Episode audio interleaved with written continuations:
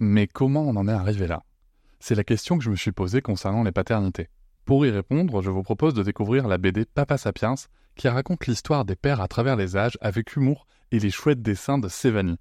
Elle va paraître le 6 juin prochain. Vous pouvez la précommander dès maintenant et avoir un cadeau idéal pour la fête des pères. Alors rendez-vous dans votre librairie préférée ou dans les liens en description de l'épisode ou sur mes réseaux sociaux. Avec quelqu'un qui a dit que je peux pas jouer aux poupées et après j'ai. Bienvenue sur Papatriarcat, le podcast qui réfléchit la parentalité au XXIe siècle en essayant de l'affranchir du modèle patriarcal. Dans cet épisode, je reçois Priska. Avec son ami Ulrich, elles ont créé le podcast Les enfants du bruit et de l'odeur, ainsi que la librairie en ligne du même nom. Nous allons parler des représentations dans les supports culturels, notamment dans la littérature jeunesse. Quels stéréotypes et quels préjugés ces supports peuvent véhiculer? L'importance de prendre en considération qui crée ces supports et l'impact de ces représentations sur les enfants racisés comme sur les enfants blancs. Nous essaierons aussi d'échanger sur comment nous, les parents, adultes, pouvons accompagner les enfants face à ces différents supports.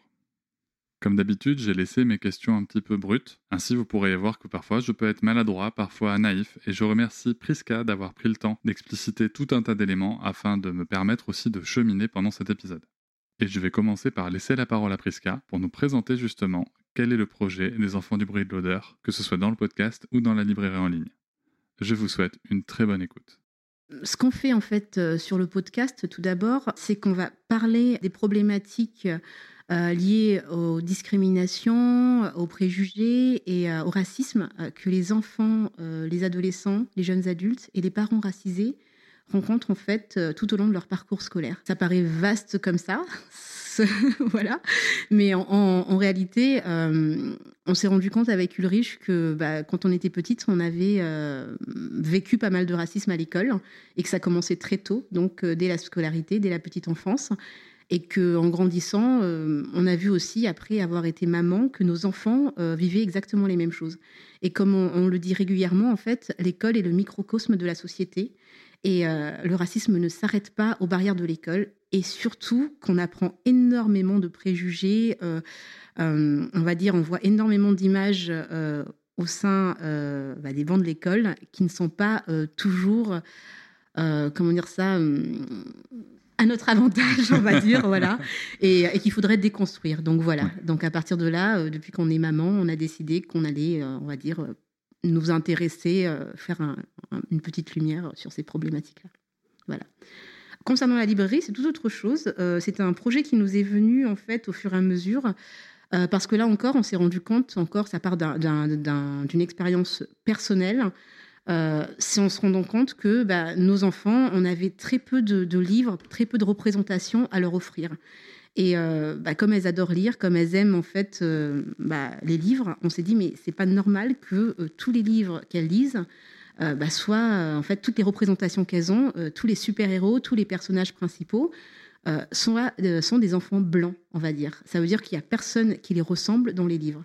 Et à chaque fois qu'on avait des livres avec des, représentations des personnes racisées ou des enfants noirs ou métis, à chaque fois, c'était des, rôles un peu. Il y avait des choses un peu bah, péjoratives, on va dire, et que l'enfant était soit vraiment au troisième plan, soit euh, bah, euh, stéréotypé, comme avec Kirikou, ce genre de choses. Donc, euh, en sachant que c'est vraiment très important dans le développement psychologique, intellectuel, émotionnel de l'enfant, de pouvoir aussi se représenter, en fait. Voilà. Donc, c'est la raison pour laquelle on a décidé d'ouvrir une librairie en ligne dans laquelle on, bah, on, présente des livres avec beaucoup plus de personnages, des personnages divers, de la diversité, on va dire, et, et plus de représentation surtout. Alors c'est vrai que ça a l'air d'être un, gros enjeu. Moi qui travaille en librairie, c'est vrai que je, ne peux que confirmer euh, l'état des représentations, donc en effet des personnes racisées, mais aussi des fois des stéréotypes de genre euh, mm-hmm. dans, la dans la littérature jeunesse. Alors en France, on n'a pas de statistiques euh, ethniques, mm-hmm. contrairement à d'autres pays comme les États-Unis. Alors c'est un côté très pratique parce que comme ça, ça évite de relever qu'il y a un problème, donc on peut dire qu'il n'existe pas. Euh, petit point de vue personnel. euh, et, mais pour autant, les chiffres existent aux États-Unis. Mhm. Tu les as? Est-ce que tu peux nous, nous, en parler, nous les donner et, mhm. et, nous dire ce que tu en penses s'il te plaît? Alors, euh, on a les chiffres, on va dire, là, j'ai des chiffres, euh, des données qui vont être basées de 2015 à 2019. Mhm. on voit par exemple qu'en 2015, c'était 73% des enfants représentés dans les, livres étaient des enfants blancs, avec 13% d'animaux, 8% d'afro-descendants, 3% d'asio-descendants, 2% de latinx et, les Premières Nations, donc 1%. Euh, ça, a un peu changé depuis 2015. Euh, euh, ça veut dire qu'en 2019, on arrive à 42% d'enfants blancs. Par contre, bah, la différence entre les 73% et les 42% d'enfants blancs sont passés chez les animaux. Donc aujourd'hui, en fait, il y a plus de personnages d'animaux que des personnes racisées dans les livres. on n'a pas fait ce type d'études en France et je trouve ça assez dommage est dommageable euh, parce que bah, on a une espèce de tendance ici euh, en France à pas vouloir, on va dire, euh, bah, regarder le problème en face et, et, et surtout regarder son ampleur. Parce que quand on parle du, par exemple, du fait en fait qu'il n'y ait pas de représentation, ça paraît un sujet vague si on ne sait pas chiffrer, si on ne sait pas, on va dire, analyser réellement ce qui s'y passe. Et le fait de ne pas pouvoir faire des statistiques euh, comme ça bah, ne permet pas en fait de, vraiment voir l'ampleur du problème. Et, du coup, si on ne sait pas l'ampleur du problème, on a difficilement la possibilité d'y apporter une solution aussi. Oui, complètement. Mais c'est exactement ça. Il n'y a pas de problème. Enfin, ne regardons pas, comme ça on mm. sait qu'on on est sûr qu'on ne verra pas le problème. Mm. Alors moi, je trouve ça quand même assez dingue de se dire qu'il y a plus de représentation. Si j'ai bien compris, c'est que les animaux sont plus représentés que l'ensemble des personnes racisées dans les livres jeunesse aux États-Unis. Et, là, c'est aux États-Unis, hein, en sachant qu'il y a quand même, euh, par exemple, ce qu'on appelle la discrimination positive. Ça veut dire qu'il y a quand même un effort de fait. Euh, voilà, en France, ça n'existe pas. Et, puis après, euh, je, vais, je, vais, je vais dire quelque chose qu'on m'a pas posé comme question aujourd'hui, mais qu'on me redit souvent, c'est que des fois, il y a des personnes qui vont vous dire, mais oui, mais en Afrique, est-ce qu'il y a autant de blancs que de personnes noires? Alors déjà, il faut savoir que oui, euh, dans les pays africains, il y a beaucoup de représentations de personnes blanches, euh, même dans les dessins, dans les, dans, les livres et autres. Et puis là, on ne parle pas de personnes africaines, hein, on parle de personnes racisées français. C'est comme si on me posait la question, par exemple, de se dire, bah, les Africains blancs, on va dire, et puis je ne sais pas, les Ivoiriens blancs ou les Malgaches blancs, par exemple. Euh, il y en a combien déjà? Il y a combien de Malgaches blancs à Madagascar? Et comment sont-ils représentés? Donc, ne serait-ce que par ce type de questions, parfois, quand, je regarde sur les réseaux sociaux ou les personnes qui me parlent, quand on me dit oui, mais en Afrique, là, on vous parle de Français. On ne vous parle pas euh, de, personnes venues du continent africain, ni de, du continent asiatique. On parle de Français qui sont ici, qui sont nés en France et qui sont représentés nulle part. Et, ça, ça, permet aussi de véhiculer cette image et cet imaginaire que bah, être français, c'est blanc, déjà, et que ceux qui sont représentés eh ben, sont euh, bah, des enfants blancs, des personnages blancs. Voilà. Et donc le fait, en effet, qu'être français, c'est blanc, alors que la nationalité n'est pas une question de, couleur de peau, d'origine ethnique euh, ou autre. Tu soulignes un, avec cette question, pour le coup, tu, soulignes un point qui, euh, qui m'interpelle parce que j'ai lu dans un article, en l'occurrence chez Slate, mm-hmm. que tu, parles tu parles de la représentation dans les pays d'Afrique, que justement les, livres, notamment les manuels scolaires, sont édités par la France mm-hmm. dans certains pays d'Afrique. Mm-hmm. Euh, et, justement ont des représentations, encore avec beaucoup de personnes blanches, et aussi avec des rapports qui sont euh, problématiques. Mmh, bien sûr. Euh, alors, ça se passe pas de la même façon à Madagascar, donc je vais pas parler non plus de choses que je ne, mhm. voilà, que, je ne maîtrise pas, mais je sais que pour la Côte d'Ivoire, euh, oui, il y a des livres qui sont euh, bah, des manuels scolaires qui vont être édités en France, bien sûr. Euh, et puis surtout, bah, il y a aussi la, question de la langue. Il hein. faut savoir que dans les pays anciennement colonisés par la France, les gens ont dû bah, perdre leur langue, oublier leur langue pour pouvoir adopter en fait le français. Euh, et, du coup, bah voilà, c'est que je, pense que dans certaines écoles, euh, même pas, en fait, on va même pas aller jusqu'au, jusque sur le continent africain. Euh, sachez que à l'île de la Réunion, qui est français, en Guadeloupe, en Martinique, on apprenait les ancêtres les Gaulois. on ne prend pas du tout en fait la spécificité des personnes françaises, certes, mais noires, et de se dire que apprendre euh, les volcans d'Auvergne quand on a un volcan à l'île de la Réunion qui s'appelle le Piton de la Fournaise qui est en éruption, enfin qui est en, éveil et, qui, a des éruptions régulièrement et qu'il est préférable d'apprendre les volcans d'Auvergne qui se trouvent à 10 000 km de là, c'est juste pas normal en fait. Et encore une fois, c'est un regard euh, auto-centré euh, bah, sur, euh, sur l'hexagone, on va dire, et sur la norme blanche.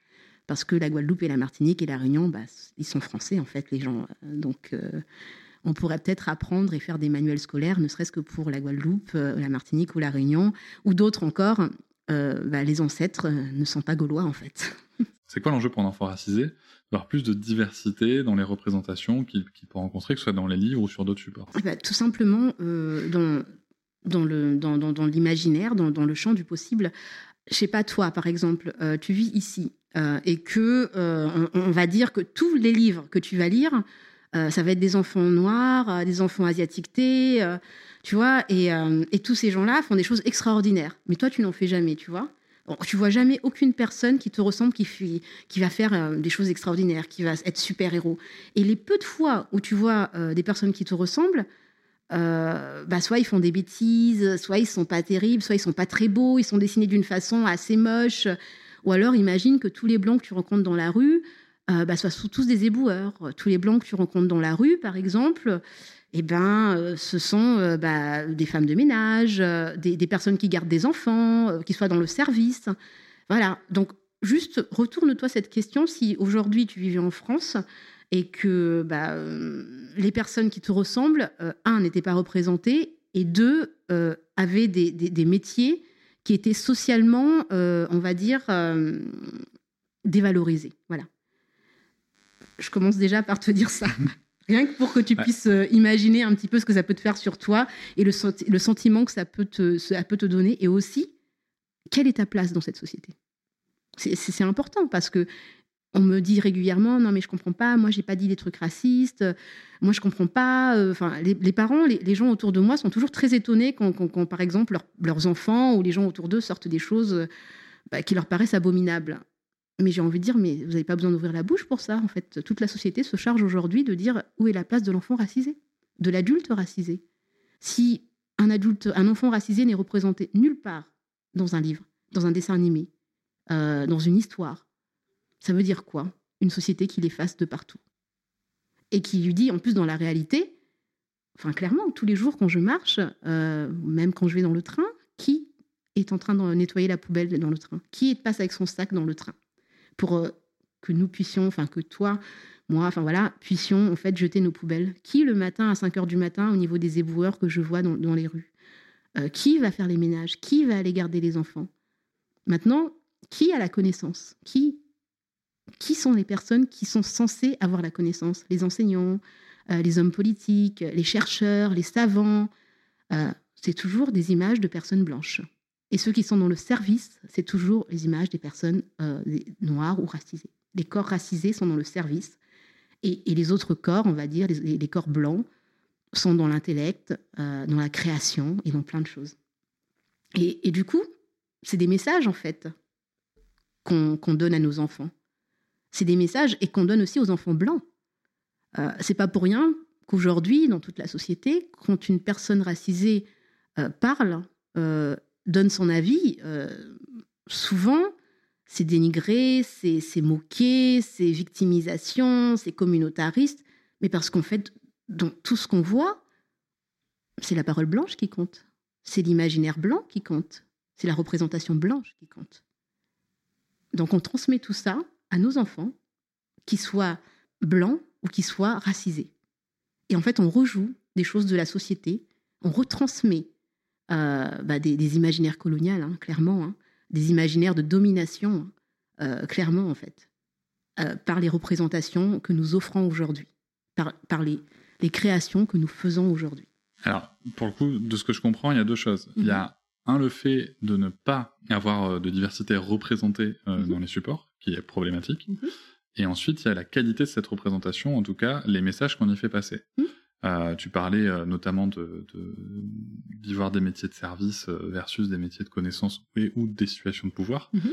Moi, j'ai, en tête forcément, je suis né en 83, Mhm. Euh, j'ai regardé le Club Dorothée, j'adorais ça. Mhm. Euh, j'ai forcément en tête, euh, je crois d'ailleurs que c'est un exemple que tu as déjà cité dans, dans, dans un autre podcast, Mhm. de, de Dorothée qui, qui joue une scène avec, Oui. avec Jackie et Corbier.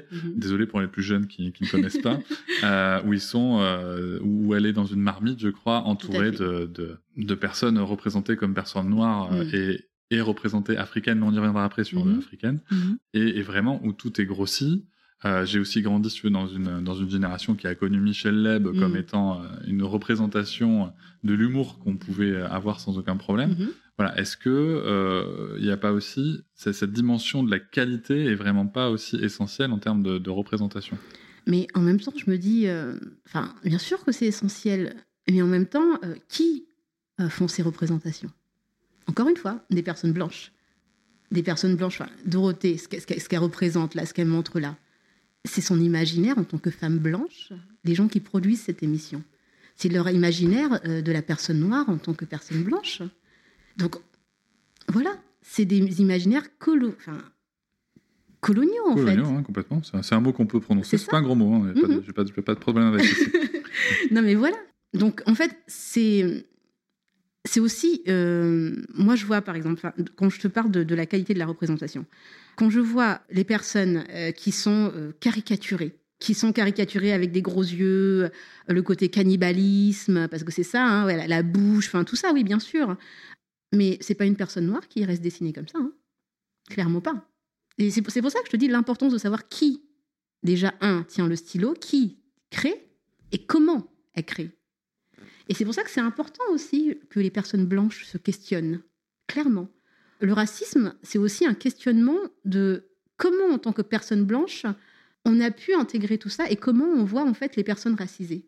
Moi, personnellement, si je me dessinais, euh, j'irais pas dessiner une paume toute noire devant parce que je sais très bien en fait que ma paume, en fait, elle est pas noire. Euh, j'ai pas ce type d'image euh, là. Quand je vois des livres où en fait il y a aucune ombre sur, euh, sur, un personnage noir, euh, qu'en fait c'est juste barbouillé vraiment, hein, voilà, je suis tout de suite en un quart de seconde que la personne qui a pu dessiner ce personnage n'est absolument pas noire. Quand je vois des livres où les enfants qui sont perçus en tant qu'asiatiques sont jaunes, je sais très bien que c'est pas une personne asiatique qui va aller se dessiner en jaune en fait. C'est- bien l'imaginaire colonial en fait de la personne blanche qui a grandi avec ça. Une personne asiatique, elle sait très bien qu'elle n'est pas jaune. Ça me rappelle euh, une BD euh, qui porte mon prénom, qui Mhm. s'appelle Cédric, euh, et, et que j'adorais beaucoup lire, parce parce qu'elle portait mon prénom. Et c'est vrai que si tu veux maintenant, quand je revois le personnage, euh, j'ai oublié son, son prénom d'ailleurs depuis, de la petite fille euh, Non, pas lu. asiatique, bah voilà, en fait, euh, bah, pour, pour te dire, c'est vraiment stéréotype, hein, de la tenue à la couleur Oui, de bien peau, sûr. hein. Chapeau aux conique, yeux- iconique. aux euh, yeux, Oui, voilà, aux le yeux- trait. les yeux toujours un, trait. Mhm. Et, et l'accent, et l'accent qui est prononcé, c'est vrai que tu te rends compte que ça entretient, et ça entretient, et, et ça, chez l'enfant que, que j'étais, Mhm. ça implémente tu veux, vraiment un stéréotype, et, et c'est là où tu te rends compte, c'est un, petit peu le serpent qui se mord la queue. C'est que d'un côté, on a des, des représentations dans les, dans, les, dans, dans les ouvrages, dans les supports qui sont stéréotypés, et qui Mhm. font grandir des adultes qui vont les porter, ces stéréotypes, voire les, et les cultiver Mhm. parce qu'ils ils grandissent avec nous. Euh, et de notre côté, pour le coup, ça fait des adultes qui sont incapables de les remettre en question. Mais en fait, la question se poserait euh, moins euh, si déjà il y aurait plus de, de personnes, par exemple, dans la création, dans, les maisons d'édition, euh, qui, sont, qui, soient tout simplement racisées, en fait, tout simplement. Euh, Enfin, c'est ça, c'est pas mettre une seule personne, mais en, fait, on, va, on vient toujours au même problème. Ça veut dire que les personnes racisées doivent, c'est ce que je te disais tout à l'heure, aller dans certains postes. Donc nous, nous devons nettoyer la France. Nous devons, voilà. Donc ces, milieux de, création, c'est du communautariste blanc. On est d'accord. Euh, dans toutes les maisons de production, dans le cinéma, dans, que ce soit dans la maison d'édition, on est bien d'accord que toutes ces personnes qui vont choisir les créations, qui vont, voilà, s'ils ne restent contre blancs, ils ne vont même pas voir le problème puisqu'ils ont tous vécu avec ces représentations stéréotypées. Et que le questionnement ne se fera pas. C'est comme si tu disais que dans la création, euh, enfin, on va dire aujourd'hui, en 2021, euh, le, plus, le meilleur exemple, mais ça fonctionne quand même. euh, C'est que des hommes, on va dire, euh, qui, vont créer des choses. Et puis les femmes, elles vont toutes bah, être, à, je sais pas, à materner. Donc forcément que la création va, continuer à faire en sorte que le stéréotype du maternage pour la femme va tout simplement continuer à être véhiculé et que ces hommes-là, si on leur pose la question, mais attendez, c'est problématique, ils vont pas voir où est le problème puisqu'ils vont rester entre eux dans la création, dans, la, enfin, dans, dans, dans tout ce qui est production. Là, tu parles de la place euh, des, des, personnes racisées sur, euh, dans les milieux de création. Moi, j'ai eu l'occasion de regarder le, documentaire Où sont les Noirs? Mm-hmm. de Rokaya Diallo. Mm-hmm. Et euh, je le recommande aux auditoristes qui, qui voudraient le, le regarder. C'est, euh, bah, je crois que c'est clair en fait. C'est, il faut le regarder, il faut le regarder, et, euh, et, et, et c'est pas de, on est, on est au-delà des, des, éléments du ressenti ou quoi. C'est, extrêmement factuel, mmh mmh. et euh, je pense qu'il faut ouvrir les yeux et qu'il est notre responsabilité, au-delà même de, de, de pas racisé, mais d'ouvrir les yeux, c'est la réalité qui nous entoure. Et, et ça, c'est un gros. Euh, enfin, pour le coup, je pense que c'est un documentaire qui est vraiment très intéressant mm. sur ce sujet-là. Est-ce que, selon toi, il y a, on est en 2021, est-ce qu'il y a encore des, des livres et des collections problématiques contemporaines, hein, récentes, Bien sûr. Dans, dans la littérature jeunesse? mm-hmm. J'entends jeunesse. Hein. Mm. Aujourd'hui, je parlerai pas de, de des livres d'Éric Zemmour, mais, euh, mais dans la littérature jeunesse aujourd'hui. Ah, mais bien sûr, il y, y, a plein de, de livres très problématiques. Euh, il y en a eu un il y a, qui est sorti il y a très peu de temps. Euh, et euh, je ne vais pas citer de, de, nom parce que voilà, j'ai pas envie ni de faire de la pub pour qu'on mette de la lumière dessus, ni de faire un lynchage. la seule chose, c'est qu'on a contacté la maison d'édition avant qu'ils sortent. Enfin, voilà, parce que nous, du coup, on est une librairie quand même, donc on reçoit toutes les informations. avant, on reçoit les plaquettes.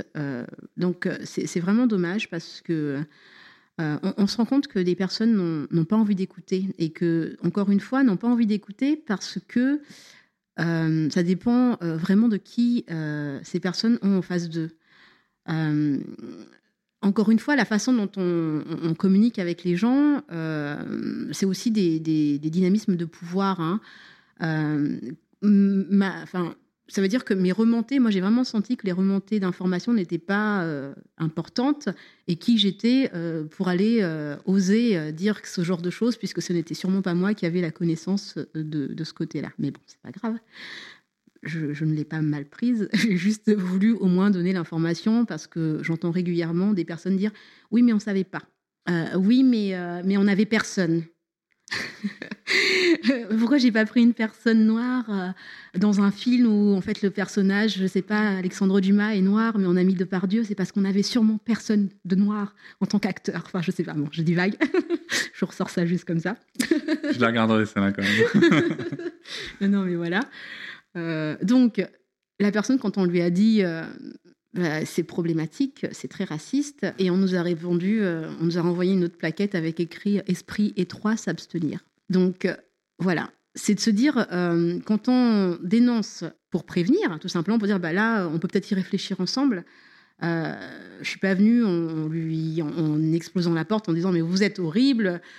On a parlé, avant même de, lui pointer ce problème, on a parlé pendant de longues minutes pour essayer de préparer, parce que c'est important de préparer les gens aussi pour pas qu'ils se sentent trop agressés.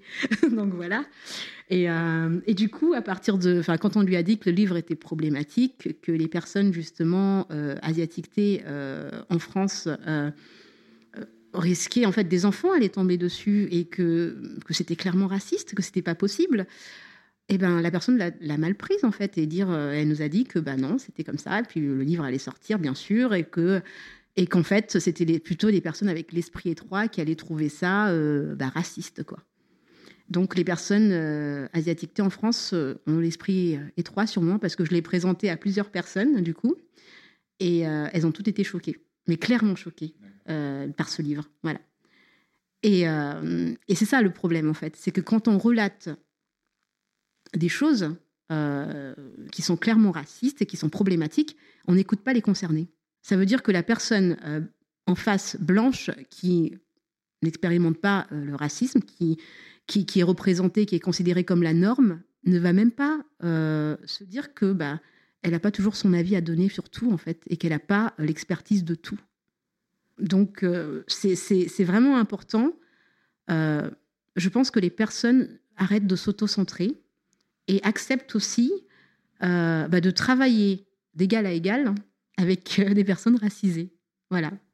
Et que bah, je vais faire un petit. euh, voilà, mais de se dire, c'est bien beau d'aimer Fatima, Aïssatou, parce qu'elles sont sympas et qu'elles et qu'elles gardent bien nos enfants et que patati patata. Mais en fait, de se dire, bah, euh, bah, je sais pas, Fatima peut très bien travailler.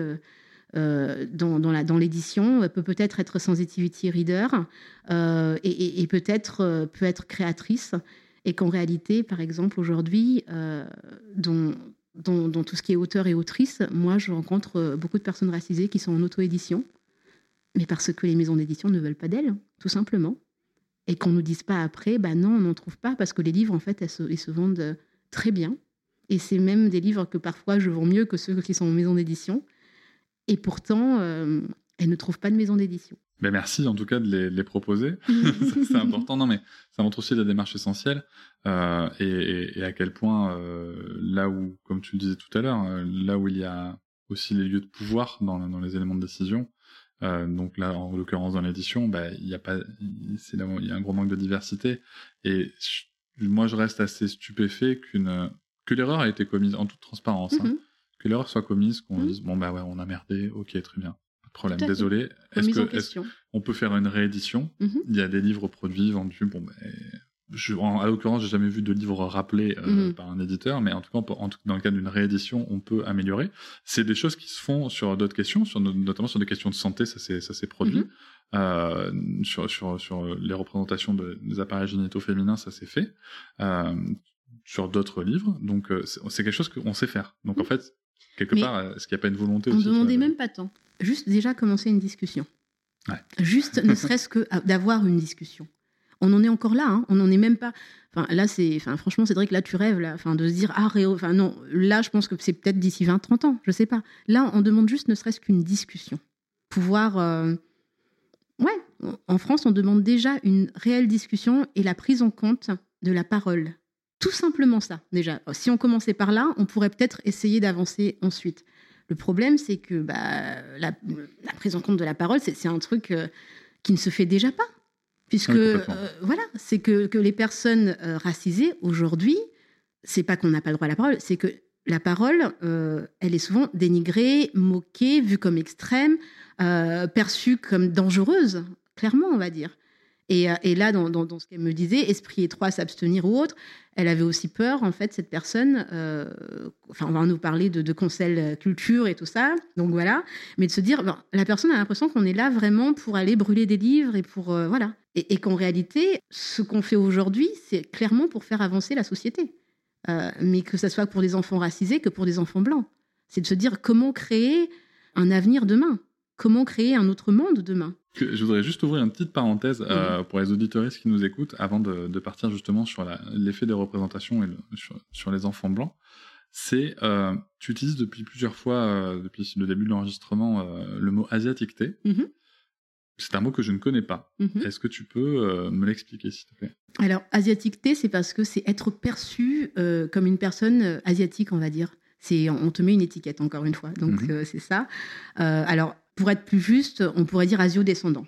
Ce serait quelque chose de, on va dire, euh, plus juste. Mais euh, j'insiste sur le mot asiaticté euh, parce que, euh, clairement, régulièrement, quand des personnes vont voir bah, une personne asio-descendante, elle va être perçue bah, comme bah, asiatique pas française, mais asiatique. Elle va être perçue comme chinoise, encore plus, tu vois, Oui, un, raccourci, sans aller se, se dire, bah, ça peut, enfin, je sais pas, qu'en fait, dans, dans l'Asie, il y a plein, plein de pays et que c'est pas juste la Chine. Donc voilà, et, euh, et c'est vrai que c'est comme le mot blanchité, le concept de blanchité, euh, le fait d'être racisé, tous ces termes. Euh, c'est pas pour dire qu'on remet en fait euh, en, en lumière le terme de race, puisqu'en fait, faut être clair, hein, la race a été inventée quand même par bah, l'esclavagiste, enfin l'esclavage et tout le reste, et qu'on ne parle pas de race biologique. hein. On, on parle tout simplement euh, d'une racialisation, d'être perçu en fait avant tout par une couleur de peau, et du coup on serait renvoyé à une, euh, à, on va dire une race so- euh, enfin, sociale. Donc on parle absolument pas de race biologique quand je dis d'une personne qu'elle est, qu'elle est racisée ou que Mmh, Tout voilà. à fait, ouais. C'est pour ça que je, je- je- je fais une petite parenthèse. Donc voilà. Et euh, quand je dis d'une personne qu'elle est asiatictée, euh, c'est encore une fois euh, perçu comme asiatique. Oui, parce que l'Asie, c'est pas. Alors, un, l'Asie, c'est pas que la Chine. C'est ça.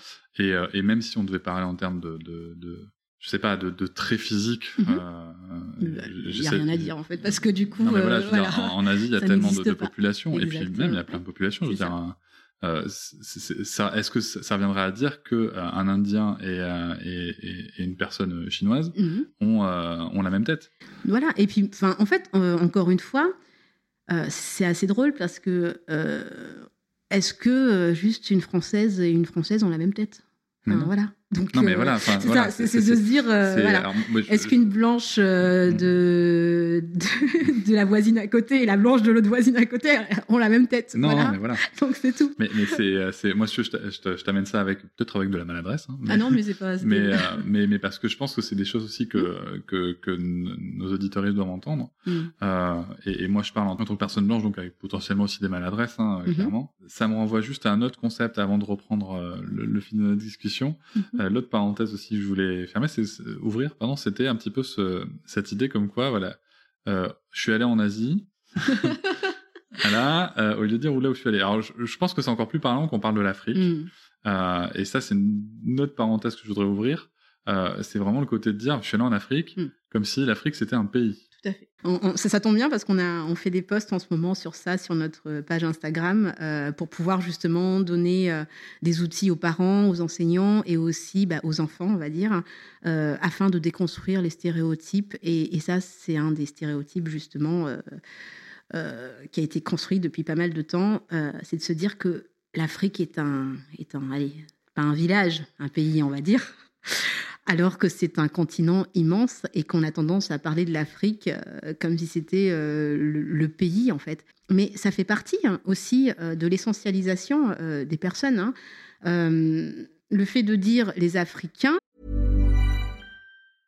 Cool fact a crocodile can't stick out its tongue. Also, you can get health insurance for a month or just under a year in some states. United Healthcare short term insurance plans, underwritten by Golden Rule Insurance Company, offer flexible, budget friendly coverage for you. Learn more at uh1.com. bah, ça réduit tout de suite. En fait, c'est- réducteur, encore une fois. On va, on va créer des... euh, on va réduire l'autre à, quelque chose de très global. Euh, on va lui enlever son individualité, on va lui enlever son histoire, on va lui enlever, on va dire, sa culture.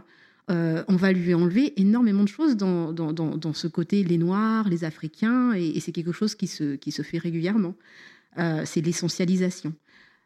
Le continent africain, en réalité, bah, est trois fois plus grand que l'Europe. Euh, c'est euh, 30, euh, 30, 30, euh, 30 millions de kilomètres carrés, là où, l'Europe serait 10 millions de kilomètres carrés. Euh, le continent africain, euh, ne serait-ce que, allez, le plus grand pays d'Afrique, c'est l'Algérie, qui fait euh, 2 millions de kilomètres carrés. La France est, considérée, si on enlève la Russie, comme le plus grand pays de l'Union, allez, on va pas parler d'Europe, mais de l'Union européenne. La France, c'est le plus grand pays. Parce que sinon, il y a l'Ukraine qui fait euh, 600 000 euh, kilomètres carrés. La France, c'est 500 000 kilomètres carrés. L'Algérie, c'est 2 millions euh, de kilomètres carrés. Euh, Il y a énormément de choses euh, qui se disent sur l'Afrique qui sont une réelle propagande en réalité. Donc, le fait de dire l'Afrique comme ça, c'est une façon aussi de grandir l'Europe, qui est c'est le fait de se permettre de s'auto-centrer, de, grandir, d'avoir l'impression en fait bah, que c'est plus grand que qu'on est plus grand en fait, que, notre petit monde là est, beaucoup plus grand, est plus vaste qu'il est réellement. Et c'est aussi une façon de se créer, de se voir en tant que norme. Euh, vous avez l'Asie aussi qui, est très grand. Euh, Il y, a, y a plein de continents qui sont énormes. Et c'est là où on voit aussi bah, les outils qu'on utilise aujourd'hui à l'école. Euh, c'est pour ça que je dis l'imaginaire, la représentation euh, et même le factuel, hein, c'est important. Euh, parce qu'aujourd'hui, la carte utilisée à l'école est une carte fausse au niveau des représentations, au niveau de la superficie des pays. Ça veut dire que l'Europe est grandie, les États-Unis sont grandis, donc ça montre bien, hein, voilà, posés au centre, euh, alors et, les pays, en fait, les continents, euh, l'Amérique latine, l'Asie et l'Afrique euh, sont rapetissés vraiment. Donc l'échelle est juste pas bonne. Donc ça paraît, on a l'impression que l'Europe est centrale et très grande, alors que pas du tout. ça, c'est vrai que tu en as parlé tout à l'heure et je trouve ça, je trouve ça assez, assez frappant maintenant que, mmh. maintenant que, maintenant que j'ai l'info. Une petite question là pour clore cette parenthèse. Est-ce que, à ta connaissance, tu as déjà entendu des personnes afro-descendantes mmh euh, dire qu'elles sont allées en Europe alors qu'elles parlaient euh, de dire qu'elles sont allées en France ou en Angleterre ou... Ah non, pas du tout. Ah, non, non, mais euh, juste pour que ce soit clair. Donc, merci. Je vais refermer la parenthèse sur ces sujets. Merci d'avoir précisé ces notions mmh parce que c'est vrai que là, on, on, utilise des mots et je veux juste que ça soit le plus clair possible pour tout le monde. Pour revenir sur le sujet des représentations mmh des personnes racisées, tu par... avant d'ouvrir la parenthèse, on parlait des enfants blancs. Alors, j'ai posé la question d'une manière très un peu particulière, c'est finalement, euh, c'est quoi l'intérêt pour pour un enfant blanc d'avoir cette diversité? Si ce qui existe déjà lui entretient une position sociale euh, et de pouvoir dans, dans, dans, le, réel qui l'entoure? Je pense que c'est très important justement parce que euh, je ne sais pas si les personnes se, se, rendent compte, mais tout simplement sa, sa richesse et sa, sa, connaissance en fait. Moi quand je vois des personnes, enfin réellement, hein, quand je vois le genre de représentation qu'il y a sur des personnes racisées, je me demande toujours euh, si ces gens ont été enfermés dans une case ou dans un immeuble pendant tant d'années pour écrire ce genre de choses. On est en 2021. Euh, et, et, en fait, pour pouvoir, euh, pour avoir grandi de cette façon et créer des choses dans des cases comme ça, c'est que l'esprit est aussi formaté en fait. Euh, et, clairement, être même dans la créativité, dans voilà, si, on est enfermé dans quelque chose, dans nos représentations, enfin, on, ne peut pas euh, créer librement euh, si tout notre imaginaire est formaté. Et il faut aussi se dire que le monde change et que pour un monde de, je dirais pas de cohabitation, mais pour, que la France fonctionne bien, je pense qu'il est plus que temps de, de, comment dire ça, d'élever nos enfants ensemble et de, de partager euh, des valeurs réellement communes, de faire un partage aussi des connaissances, un partage, on va dire, de la visibilité et du territoire. Parce que je pense clairement qu'en réalité, euh, on n'est pas à nos générations. les générations qui arrivent euh, ont, une réelle soif de liberté, de changement, d'égalité et même chez les enfants blancs, en fait. Hein. Euh, je, vois, quand je discute avec cette génération, toutes ces choses, les codes, sociaux, les codes sociaux sont en train de changer. Euh, que ce soit euh, bah, sur la représentation des femmes, le genre, sur l'image, en fait, les corps. Je pense que il est important pour nous, parents, déjà d'accepter ce changement, de se dire que peut-être que les choses que nos grands-parents avaient fait avant étaient peut-être il y avait des choses néfastes, négatives, que nos parents nous ont donné des choses, mais il y avait aussi des choses néfastes et négatives, et que le monde d'aujourd'hui est en train de changer et qu'on ne peut plus continuer ainsi. Et euh, accompagnons-les, peut-être aussi nos enfants, à essayer de, trouver d'autres solutions. Et, je pense que la, la, solution de ce monde, du monde de demain, elle ne peut pas se faire avec des esprits fermés. Pour pouvoir trouver ces solutions ensemble, nos esprits doivent s'ouvrir et nous devons être arrêtés clairement d'être enfermés dans des cases et d'enfermer les autres dans des cases. Donc, pour l'avenir de nos enfants, de cette planète aussi, je pense qu'il est plus qu'important euh, bah, d'arrêter cette propagande et de clairement euh, les aider, les accompagner euh, vers l'ouverture d'esprit. De, pouvoir avoir une autre vision et de regarder bah, toute la possibilité qu'il y a autour. Bah, c'est, euh, je te remercie de, de, préciser ça. Alors, des proches disaient euh, l'ouverture d'esprit n'est pas une fracture du crâne, donc n'ayez pas peur. et, euh, et moi, je peux, je peux que, enfin, tu veux, je peux que, je peux que appuyer ton propos, donner de la diversité dans dans dans, dans les lectures. Je, vais, il y a peu de ça, il y a peu de temps de ça. Moi, j'en parlais avec chez, chez, la nounou. Mm-hmm. avec une autre maman, on parlait de ça, puisque moi, en tout cas, ma, ma fille, elle, elle, a, lit des choses qu'elle a, qui ont été commandées chez toi, mhm. notamment un livre qu'elle adore et que je veux citer, mhm. c'est Fait de Bref Kimi, euh, de, chez Little African, voilà, euh, qui, est vraiment génial et, je suis vraiment ravi de ce livre. Et euh, il y a un autre support que j'ai validé qui est pas encore utilisé puisqu'elle regarde pas spécialement de dessin animé, mais en tout cas mhm. qui est prêt. Et donc c'est un dessin animé qui s'appelle Docteur la peluche, Voilà. Les filles l'ont regardé, enfin ma grande l'a regardé Qui- petite. Voilà, qui est que, que moi j'ai que j'ai sélectionné parce que euh, bah, c'est une petite fille racisée dans Mhm. laquelle ma, ma ma fille peut potentiellement se projeter, qui est médecin, Mhm. euh, enfin qui joue le médecin. Sa maman racisée est Est médecin, médecin, voilà. Donc voilà, donc ça, ça permet de projeter euh, d'autres images. Et, et bref, donc on parlait de ça. Et cette, cette, cette maman me posait en toute bonne foi, hein, attention, j'insiste, hein, euh, en toute bonne foi la question de me dire, mais est-ce que tu crois pas que le fait justement de lui fournir des supports où elle est, où c'est représenté comme ça, c'est pas ça qui va lui apprendre qu'elle est différente? Moi, si tu vois, à titre personnel, le premier truc, c'est que ma fille, elle a deux ans et demi, Mm. et, euh, et euh, sa différence, on lui a déjà mis dans le nez dedans. Mhm. Euh, Mm. que ce soit dans la famille ou dans ou dans d'autres personnes extérieures, on lui a déjà mis le nez dedans. Donc elle n'a pas besoin d'attendre euh, d'avoir des livres.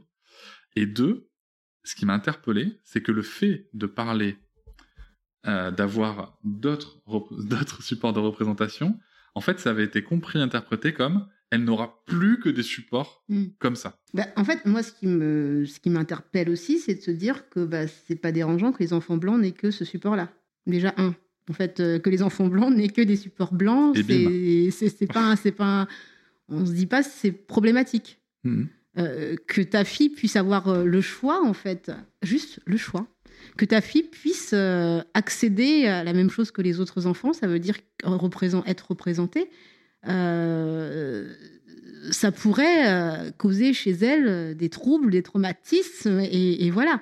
C'est, ça déjà, ça me, questionne en fait.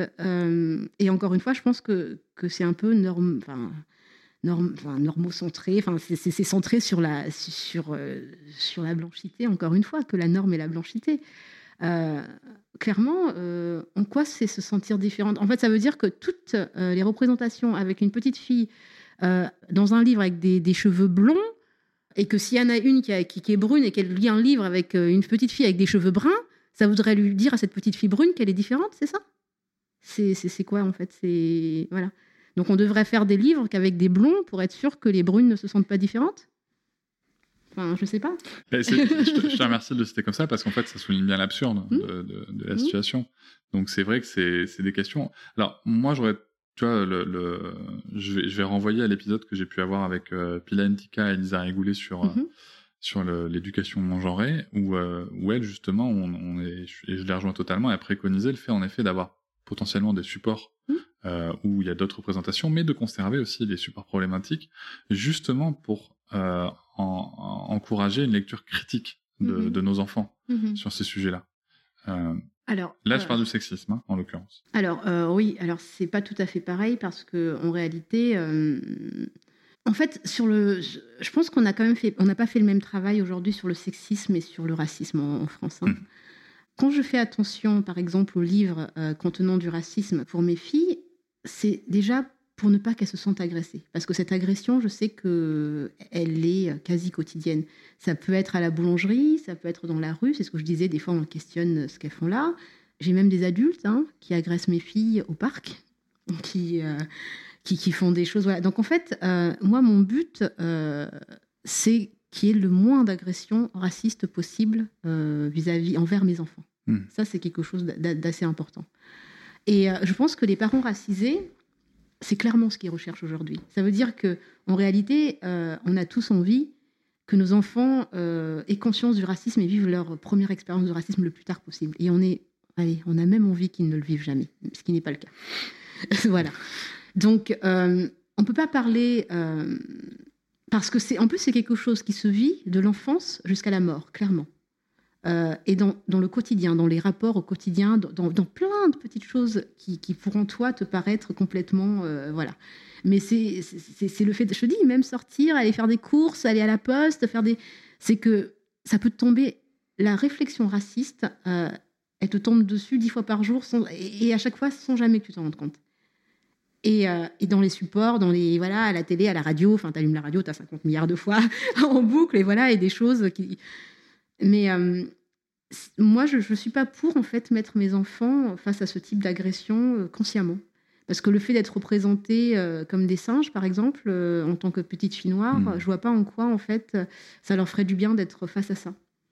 je vois pas en quoi ça leur ferait du bien en fait de savoir que bah, des personnes les perçoivent comme ça et les dessinent comme ça et c'est dans le pays où elles vivent et, leur propre pays qu'elles sont traitées comme ça parce que voilà ça ne leur fait pas du bien de savoir que leurs copines vont se moquer d'elles par rapport à ça vont, les réduire et qu'elles auront jamais parce que quand on est une femme euh, on a quand même cette personnalité moi je suis noire et je suis une femme par contre, euh, même dans les milieux de femmes, euh, je suis perçue d'abord en tant que femme noire, en tant que noire avant d'être femme. Et des fois, parfois même en parlant avec des féministes, elles me disent alors on verra le problème de, racisme plus tard, mais enfin, ou alors on parlera des noirs. non, en fait, non, c'est pas ça. C'est clairement pas ça en fait. C'est des choses qu'on ne choisit pas. C'est je suis une femme noire et, parfois on me voit en tant que noire avant d'être femme en fait. Voilà. et justement par rapport à l'histoire du racisme, on me voit d'ailleurs plus en tant que noire qu'en tant que femme. La preuve, les représentations des femmes dans le féminisme aujourd'hui en France, euh, il faut encore des fois euh, pousser des coups de gueule, on va dire, euh, pour que quand on parle de femmes, les personnes pensent aussi à se dire, bah oui, en fait, femme, ça peut être aussi une personne racisée. C'est pas que des personnes blanches. Ah oui, bah si on veut faire un sujet sur le racisme, on va mettre une personne noire, ouais, super. Mais si on veut parler de, de, de, la féminité, de la maternité, de si, ah ben on va mettre des femmes, quoi, pas des noirs. Tu vois, c'est ça. Non, mais complètement. Donc voilà. Donc en fait, c'est quelque chose qui, de toute façon, elle le porte, qu'elle le veuille ou non. Et, euh, et, qu'on leur, euh, leur impose, en fait. Donc j'ai pas envie, en plus de. Pas du moins à cet âge-là, pas, pas peut-être plus tard, bien sûr.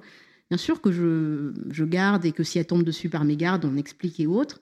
Mais je préférerais qu'elle tombe pas tout de suite dessus, en fait. Parce que, parce que je sais aussi les blessures que ça fait en tant que personne, euh, de se dire bon, bah, elles sont françaises, en fait, mes filles aussi. Hein. Et de, l'agression que ça peut être pour elles et de la blessure que ça peut être d'être rejetée ou d'être perçue de cette façon-là. Voilà. Merci. Euh, juste pour, euh, pour, pour, tous ces sujets-là, moi j'invite les auditoristes à écouter bah, déjà le podcast Les enfants des bruits de l'odeur, qui est très, enfin moi, moi en tout cas, qui, qui m'apporte beaucoup en termes de, réflexion sur la façon dont je me suis moi-même construit aussi. Mm-hmm. parce que comme beaucoup de, d'enfants de, qui ont grandi en France. J'ai eu des camarades euh, noirs, arabes, euh, asiatiques, euh, tout ce qu'on veut, et j'ai eu des comportements problématiques, et donc ça peut vous inviter à réfléchir. Mmh. Encore une fois, personne ne vous demande de vous flageller, juste voilà, réfléchissons. Non, mais tu vois. Bah, après, il y a, peut-être des gens qui aiment ça se flageller, je sais pas. mais qu'est-ce que tu en sais aussi de leur vie quotidienne? Mais peut-être que c'est par rapport à ça, mais par rapport à autre chose, ils aiment juste.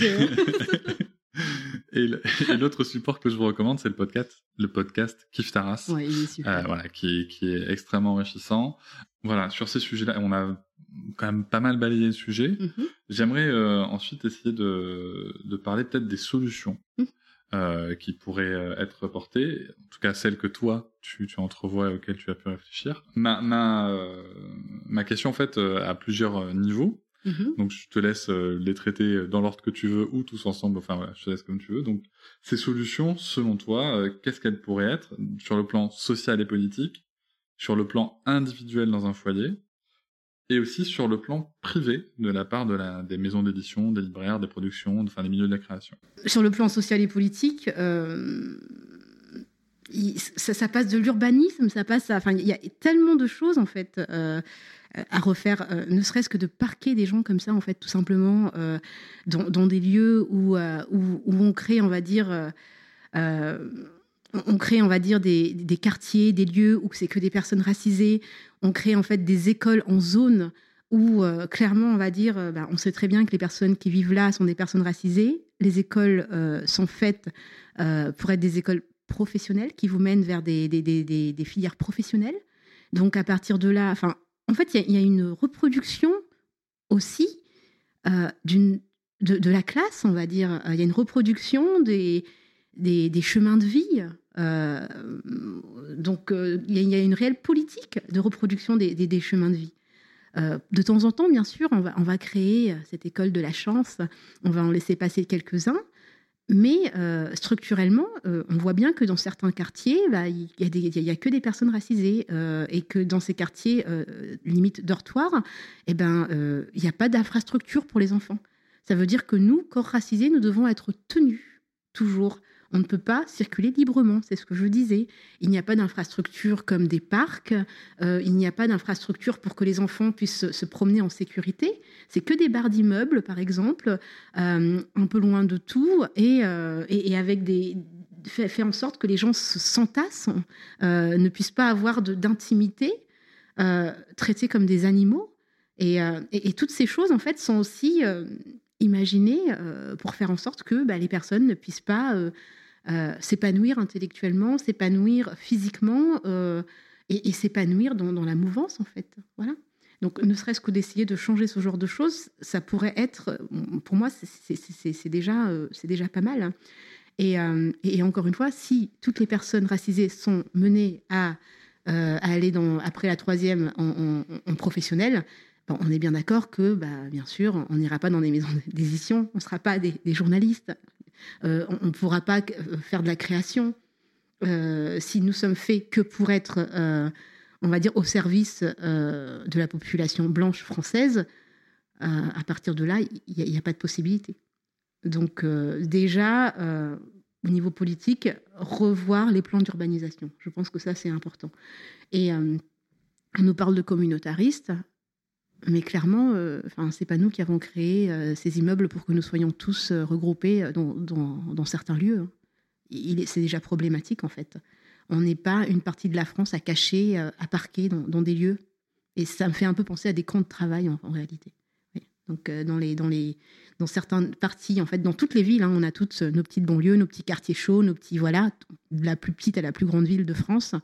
Et, et quand on regarde bien qui y sont parqués, bah, c'est des gens euh, comme moi, euh, comme ma mère, comme voilà, euh, qui sont perçus dangereuses. On est perçus dangereux dans certaines situations, mais on est, c'est nous les personnes perçues dangereuses qui, qui, qui, sommes dans les villes pour nettoyer et pour les faire marcher.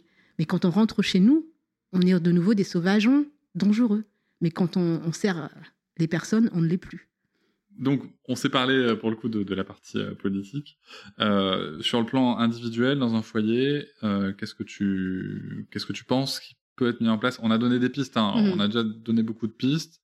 et, d'un autre côté, je peux pas m'empêcher de me dire que les pistes seront carrément pas les mêmes. En tout cas, mmh. les démarches seront pas les mêmes dans un foyer non racisé que dans mhm. un foyer avec au moins une partie racisée mhm. euh, bah, Figure-toi que bah, y a des personnes en fait qui sont racisées, qui vont pas non plus, euh, voilà, ou même, ou même dans, dans, dans, des, dans des couples dits euh, mixtes, c'est bizarre comme mot, mais voilà, mixte de quoi?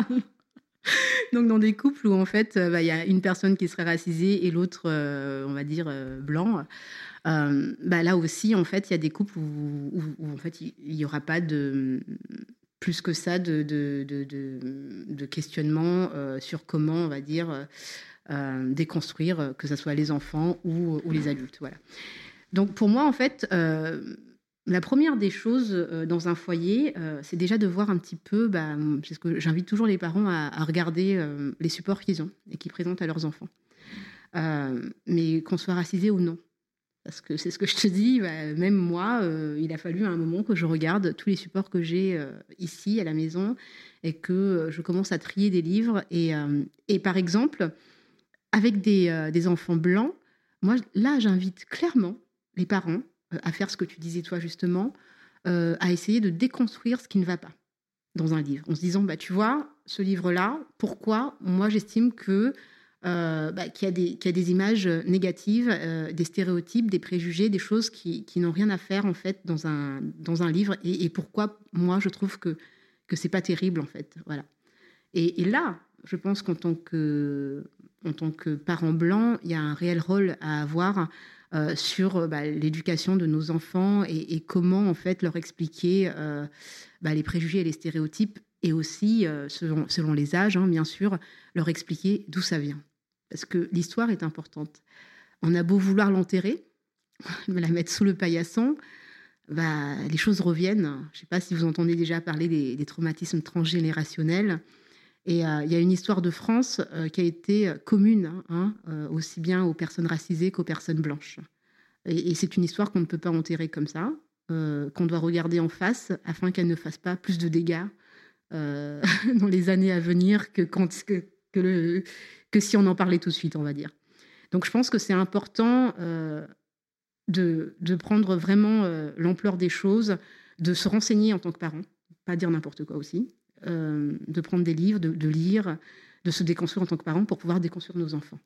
Après, je ne dis pas que que le parent euh, connaîtra à 100%. Mais, mais c'est bien aussi, les enfants, ils nous apprennent des choses. Hein. Des fois, ils nous questionnent et on est là, ah ouais, non, mais t'as trop raison, moi, je, vais aller voir ça.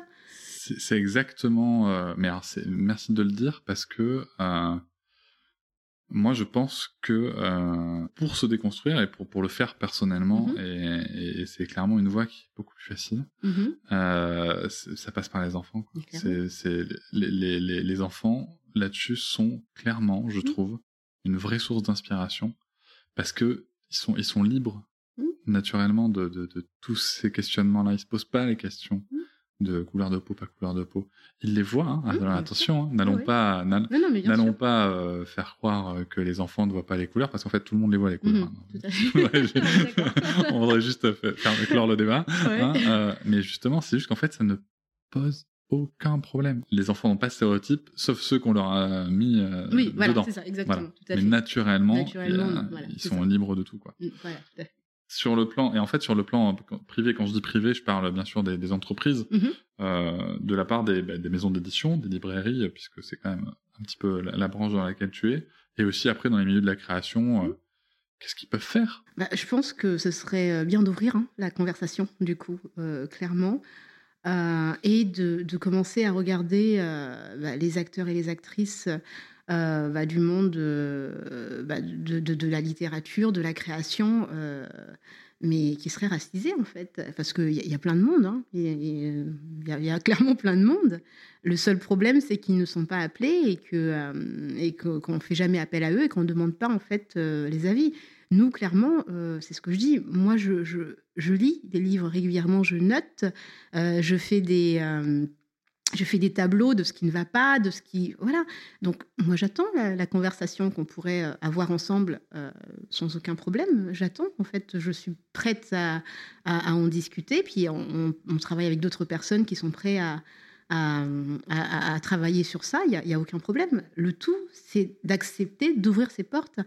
Euh, depuis un certain temps, on se dit oui, avec Black Lives Matter, euh, les choses changent, il y a plus de, représentation. En fait, on ne demande pas de coller des affiches de personnes racisées partout euh, ou de personnes noires partout. ce qu'on demande, c'est qu'il y ait un, changement interne réel et d'avoir en fait la possibilité pour des personnes racisées d'être dans, les postes de, création et ne serait-ce que dans les brainstorming, dans les voilà, de se dire en fait, si vous faites sans nous, ça va être problématique. Et si vous faites sans nous, euh, qui vous questionne en fait. Est-ce que vous avez les... Enfin voilà, c'est juste logique en fait d'intégrer des personnes pour avoir euh, et en plus ça a été prouvé aux États-Unis par exemple euh, que dans les entreprises où il y a le plus de, de, représentation dans, les postes clés et autres, il y, a beaucoup plus de, de, réactivité, d'idées, de création en fait voilà. C'est en fait la France se passe euh, volontairement d'une partie de sa population, euh, d'une partie de, de, de, la créativité d'une partie de sa population. Et elle met de côté aussi euh, toute une partie qui, en réalité, est dans l'attente de quelque chose. Mais comment savoir de quoi on est dans, de, qu'est-ce qu'on attend exactement si en fait on n'a pas la conversation, on n'a pas d'échange? Donc voilà. Et la dernière chose que je voulais ajouter aussi tout à l'heure, c'était par rapport aux écoles. Euh, je trouve que, je trouve ça vraiment très important. Je sais que les enseignants sont débordés. Euh, je sais qu'il y a énormément de problématiques qui se jouent à l'école et que, bah, malheureusement, euh, ils sont un peu pris entre plusieurs feux, entre bah, les parents, parce qu'en fait, on vous confie quand même nos enfants et, c'est l'avenir. Enfin, c'est notre avenir. C'est ce qu'on a de plus cher, moi personnellement. Et, euh, et, en même temps, bah, il y a une politique qui fait que bah, les enseignants ils sont en train bah, d'être étranglés, voilà, mourir à petit feu euh, sous des lois, sous des, réglementations. Et, euh, et, voilà quoi. Donc, quand je fais le podcast, je parle de l'école parce que c'est un lieu où il y a énormément de problématiques qui se jouent pour des personnes racisées. Et c'est là où, dès la toute petite enfance, on nous, on nous inflige, on va dire, euh, bah, des stéréotypes, des préjugés. Et, c'est là aussi où on vit nos premières vraiment grosses discriminations et grosses attaques racistes. Hein. Mais c'est pas pour, pour jeter la pierre à l'école, on va dire, c'est surtout pour dire, ben voilà, le constat, il est là, regardez-le, regardez-nous. c'est pas pour dire, vous, enseignants, vous êtes des gens horribles et que c'est quelque chose, enfin, le, racisme est individuel, c'est pas ce qu'on dit. Les, on, sait très bien aussi que les outils que vous avez entre les mains, ce n'est pas vous qui les créez.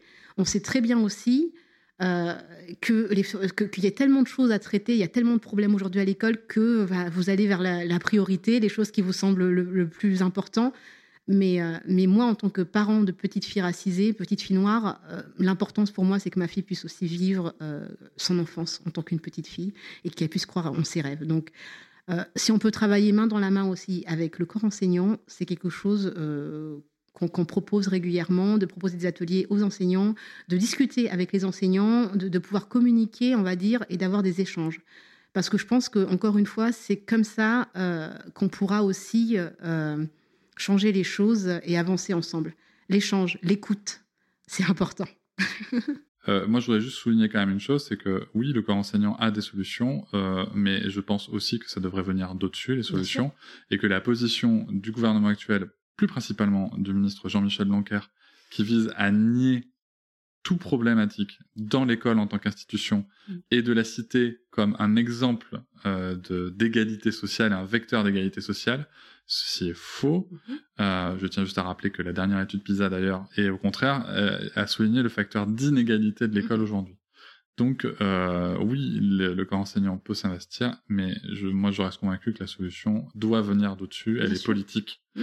et euh, il faut redonner des moyens à ces enseignants, il faut leur donner du temps, il faut aussi accepter en effet euh, que bah, qu'on sait pas tout et mmh. que des volontés privées comme euh, comme la tienne euh, mmh. peuvent être intéressantes justement d'intervenir dans les écoles, de, de proposer des ateliers euh, ou des formations aux enseignants, voilà, d'échanger sur le sujet, ça peut être super intéressant. On fait aussi des ateliers pour les enfants. et pour les enfants. Et, euh, et, je suis tout à fait d'accord avec toi pour le fait que ce soit aussi politique. Mais en même temps, si, on ne se, si on ne se mobilise pas, pardon, bah, en fait, je pense que la politique, elle va pas avancer. J'entends. je, je, te rejoins à 1000%. Euh, c'est, mais alors, je te rejoins à 1000%. Merci beaucoup, Prisca, pour cet échange. Je peux que euh, encourager les gens qui nous écoutent à, aller sur votre site, à écouter le podcast, à écouter les supports, les autres supports qu'on a donnés aussi, à mhm. découvrir et à s'ouvrir, euh, parce que c'est vraiment quelque chose qui humainement euh, est extrêmement enrichissant. Merci. www.lesenfantsdubruitdelodeur.com. Je fais la pub aussi, hein. Parce que la librairie en ligne c'est super important. Ça nous permet aussi de, ça permet de soutenir ce qu'on fait, et en même temps on se dit, bah, on, est content que, que, les personnes euh, bah, croient aussi au projet, et, euh, et voilà. Je mettrai le lien dans la description du podcast. Parfait. Merci. Merci Cédric. Je vous remercie de m'avoir écouté. Je vous invite à vous abonner au podcast sur votre plateforme préférée et à me retrouver sur Instagram, TikTok, Facebook et sur le blog papatriarca.fr. À bientôt!